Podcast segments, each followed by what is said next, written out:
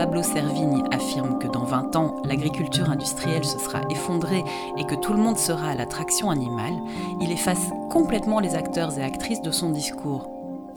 Or, l'agriculture industrielle ne s'effondre pas toute seule. Rien n'est dit sur comment se passera ce changement radical qui concernerait tout le monde, ni sur qui en seront les perdants ou les gagnants.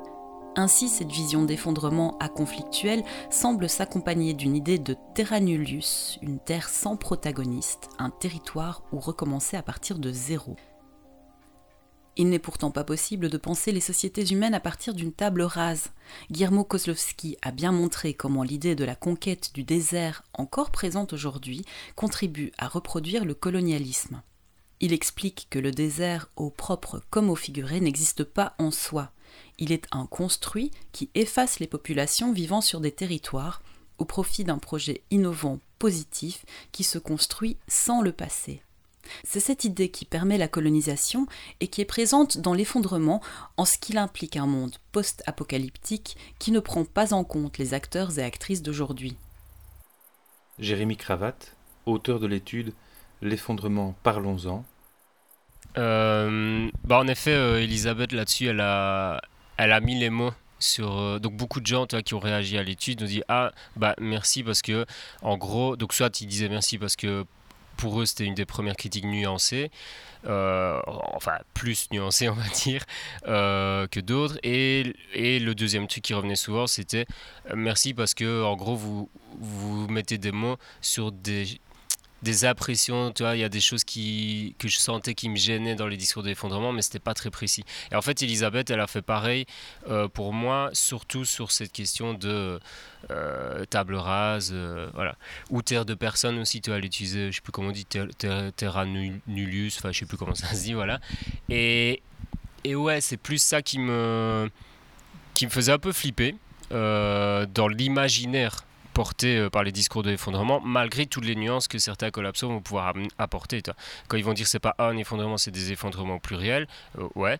Ou quand ils vont dire c'est pas un événement, mais c'est. Alors ils vont pas dire continuité, je pense, mais ils vont dire c'est étalé dans le temps. Ça peut être ça peut être rapide parce que ça, ça s'accélère, mais ce sera pas partout au même moment, au même endroit. Euh, parfois, ça sera plus fort, moins fort. Sauf qu'en fait, là-dedans, on définit toujours pas ce que c'est l'effondrement. En fait, on dit juste ça. Et les nuances ne suffisent pas, je pense, à rattraper l'effet euh, apocalyptique, entre guillemets, euh, des discours.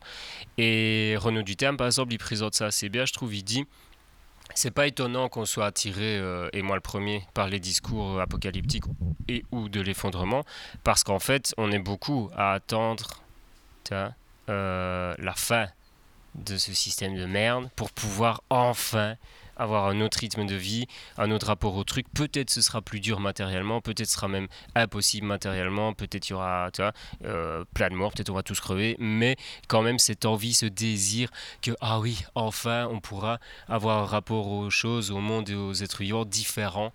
Euh, bah, en fait de la marchandisation et du rythme qui va avec et il a raison enfin je pense que c'est vrai que c'est hyper attirant et donc que c'est normal que ça fonctionne après, lui, il est, c'est lui-même qui dit, mais c'est pas comme ça que ça se passe. Et d'ailleurs, c'est pas comme ça que ça va se passer non plus. Oh là là, j'ai une image qui me vient tout d'un coup. Oh là là, c'est fort. Quoi? Une vision de l'avenir dans 150 ans ici. Ah, c'est comment? Vous voulez voir? Ah oui, oui.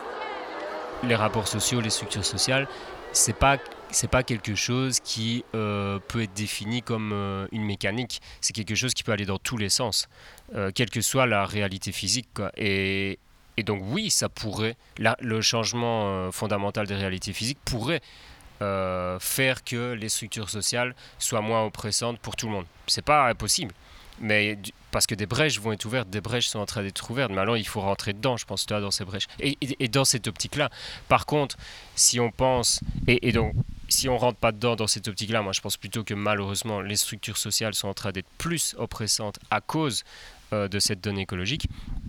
Et une série de collapsos reconnaissent bien sûr que les inégalités sont en train d'augmenter, que l'autoritarisme est en train d'augmenter et que ça peut être encore pire à cause de la donnée écologique. Mais euh, la différence pour moi, elle est dans l'imaginaire. C'est-à-dire, si tu imagines que ça peut s'arrêter de soi-même ou que ça va forcément s'arrêter de soi-même pour des raisons physiques, bah là je pense qu'il y a un gros danger en effet de table rase, d'imaginer que les choses pourraient se faire par la table rase.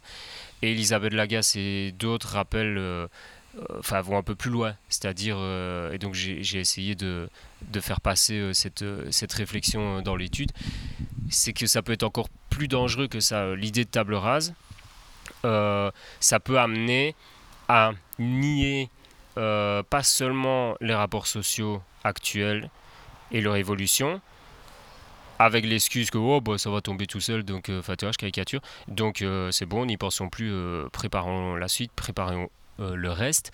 Mais ça peut aller plus loin que ça, c'est que ça, permet, ça peut permettre de nier des réalités déjà vécues maintenant, ça peut permettre de nier des euh, luttes déjà en cours. Et, là, l'aspect euh, néocolonial qu'on retrouve chez Jared Diamond peut venir. C'est-à-dire, donc Jared Diamond, c'est c'est celui qui a écrit plutôt dans le monde anglo-saxon, du coup, Collapse, le, le livre sur l'effondrement qui a, qui a, eu un gros succès et sur lequel se base entre autres le collapso francophone aujourd'hui pas que sur ça, mais entre autres sur ça. Alors que euh, ça ne veut pas dire que tout son livre est inintéressant, mais moi j'ai vraiment eu du mal à le lire, il m'énerve beaucoup, mais voilà, bon, il n'est pas que inintéressant. Mais euh, beaucoup euh, d'autres personnes ont montré que sa lecture de l'histoire, sur plusieurs événements, sur plusieurs aspects, sur plusieurs communautés qui se seraient soi-disant effondrées, en fait est fausse. Et à partir de, ce de, de ces constats que euh, sa lecture de l'histoire est fausse, j'ai du mal à comprendre pourquoi on continue à alimenter l'imaginaire qu'il peut y avoir une table rase, qu'on peut, on peut repartir de zéro, alors que non, les, les communautés dont il parle qui sont soi-disant effondrées, une bonne partie se sont faites détruites par l'extérieur, euh, par des colons ou par une logique coloniale. Et donc, cette logique euh, coloniale qui est en cours partout, j'ai l'impression que si on alimente cet imaginaire de la table rase, qu'on pourra repartir à zéro, je pense qu'on peut se permettre d'oublier l'histoire. Quoi. On peut se permettre d'oublier euh, ouais, l'histoire coloniale particulièrement. Claudine Drion. Je pense que l'écoféminisme euh, n'est pas une réponse, parce qu'il est, il est il était là avant euh, l'effondrement, les théories de l'effondrement, mais l'écoféminisme peine aussi à, à, créer de l'utopie. Euh, les, les, les, femmes qui faisaient des, camps autour des centrales nucléaires et des, des, casernes militaires et tout ça, euh, vivaient une espèce d'utopie concrète euh, dans un des relations égalitaires en incluant euh, des personnes de toutes origines, de toutes identités euh, sexuelles, euh, ethniques et tout ça. Et donc elle vivait une utopie présente, une utopie concrète, et donc l'écoféminisme amène de l'utopie. Et c'est ça que je ne vois pas dans les théories de l'effondrement. Vers où voulons-nous aller en tant qu'humanité euh, qui dépasse ce, stade de l'Anthropocène, même si on va devoir traverser peut-être, on n'en sait rien, des phases difficiles dans certains coins du monde. Euh, on a besoin d'un univers, d'un univers désirable, d'un futur. Et l'écoféminisme apporte ça, et je ne trouve pas ça dans l'effondrement. Et nous savons, historiquement en tout cas, que quand les populations ont peur, euh, qu'elles sont atomisées chacune dans leur petit coin, comme tu dis, les, survivalistes, c'est la porte ouverte euh, au fascisme et aux extrémismes. Et ça, euh, on doit se battre contre. Selon Elisabeth Lagasse, il s'agit de bien choisir ses mots. En assumant la performativité du langage, les mots deviennent des outils de lutte qui ouvrent le futur plutôt qu'ils ne le ferment, redonnent le pouvoir aux luttes d'en bas plutôt qu'aux experts et permettent de maintenir l'espoir plutôt que de le tuer. C'est d'autant plus important quand on parle depuis un point de vue privilégié sur la notion d'effondrement, qui ne nous concerne pas aujourd'hui et dont nous ne serions pas les premières victimes demain. Comment peut-on défendre l'idée d'un effondrement auprès de populations pour qui le quotidien est déjà synonyme de survie? Espère-t-on vraiment pouvoir s'adresser à elles avec un tel concept?